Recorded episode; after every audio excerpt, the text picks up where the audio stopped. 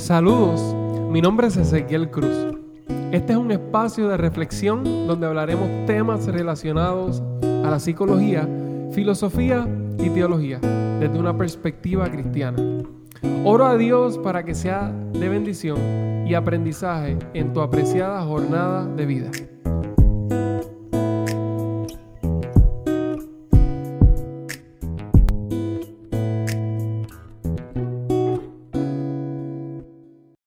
Muchos saludos y me alegra mucho que estés escuchando este nuevo episodio en donde estamos desarrollando el tema la pasión y la perseverancia. En el episodio pasado estuvimos hablando un poco sobre qué significa la pasión y la perseverancia y cuáles son los resultados. Sabemos que algunas de las preguntas que a veces nos hacemos es cómo podemos lograr el éxito. Pues la pasión y la perseverancia son claves para poder eh, implementar y tener un excelente desempeño. Así que te invito a que si no lo has, escuchado, puedes volver al episodio anterior para que lo puedas escuchar y luego tener una secuencia con este que viene en estos momentos.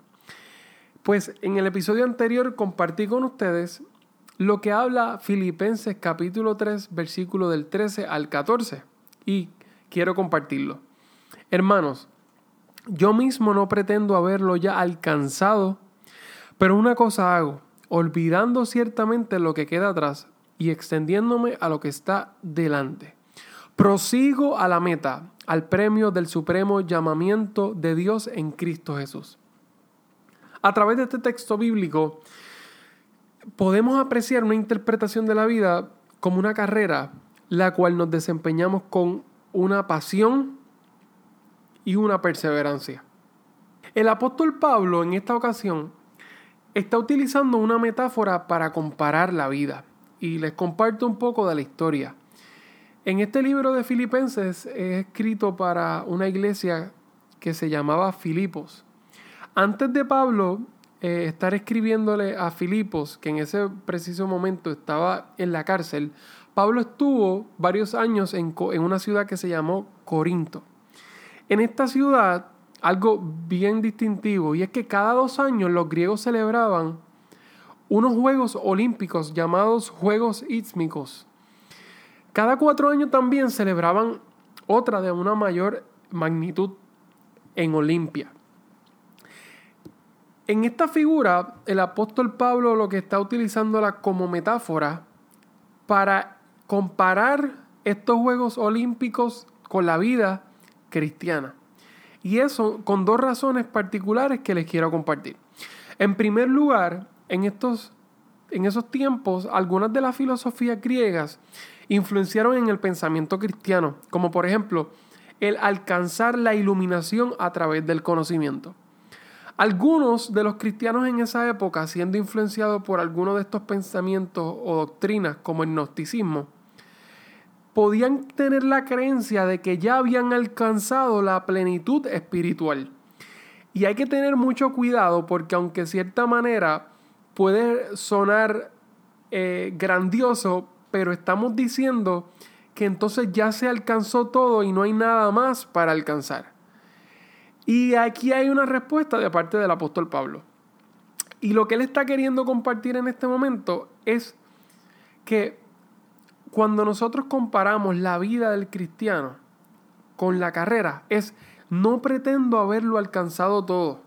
En otras palabras, en la vida del cristiano hay un constante progreso, hay un constante cambio, siempre hay algo nuevo para aprender, siempre hay algo nuevo para hacer y siempre estamos en el proceso de reestructuración y transformación para poder llegar al estándar que Dios quiere para nosotros, que sin duda alguna es el estándar de Jesucristo. Además, en segundo lugar, utiliza la metáfora de la carrera para hacer referencia en lo que sucede en esta última vuelta. Claramente, en la carrera, cuando ya se está llegando al final, una de las cosas que se hace es sencillamente mirar hacia el frente. No pueden mirar hacia atrás para ver cómo está el camino, no puedes mirar hacia atrás para ver lo que ha sucedido, sino sencillamente mirar hacia la meta. Y ese es el enfoque principal. Porque cuando nosotros muchas veces miramos hacia los lados, encontramos distracciones. Y con estas distracciones tenemos que tener el cuidado de no poder encontrar excusas para justificar nuestra falta de enfoque. Recordamos que la pasión es esa meta y la perseverancia es la tenacidad que trabajamos para lograr la misma. Es necesario que podamos observar y podamos apreciar la vida como una carrera. Y en este caso, se trata de observar la vida no como una carrera de velocidad a la ligera, sino como un maratón, el cual estamos en constante preparación y en constante crecimiento. Hay que tener cuidado porque cada uno de nosotros muchas veces estamos siendo influenciados por la sociedad de la inmediatez. Es decir, es una sociedad del microondas que lo que busca es impulsar acciones rápidas y de poca reflexión. Es necesario la precisión, es necesario la constancia para lograr las actividades y las metas propuestas.